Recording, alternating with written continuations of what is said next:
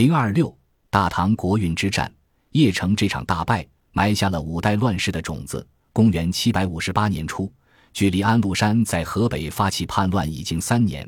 此时，叛军安庆绪的燕政权似乎已经到了穷途末路。前一年，唐军在回纥援军的帮助下。相继在香积寺和新店两次决定性战役中歼灭了燕军安庆绪部主力，收复了长安、洛阳两京。安庆绪的残部勉强在邺城附近站稳脚跟。唐朝时的邺城位于漳水以南，位于漳水以北的历史名城邺都，早在二百年前就被隋文帝彻底摧毁了。前一年年底，安禄山的好兄弟史思明宣布反正。杀掉了安庆绪派的监军安守忠等人，全灭叛军，中兴唐朝仿佛指日可待。唐肃宗李亨已经在畅想胜利了，但是情况急转直下，先是史思明复叛，南下支援安庆绪，随后唐军在邺城附近的决战中失败。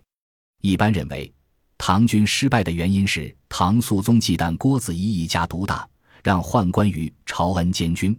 唐军各部互不同属，导致在随后的一场沙尘暴中莫名其妙大败。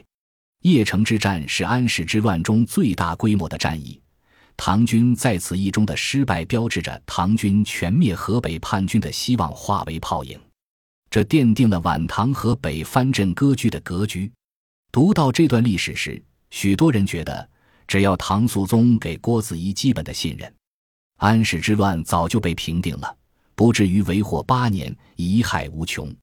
那么，邺城决战真的是唐军占尽优势，只是由于唐肃宗猜忌心太重，不愿意独任郭子仪，才导致失败的吗？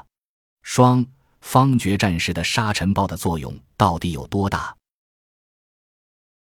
本集播放完毕，感谢您的收听，喜欢请订阅加关注，主页有更多精彩内容。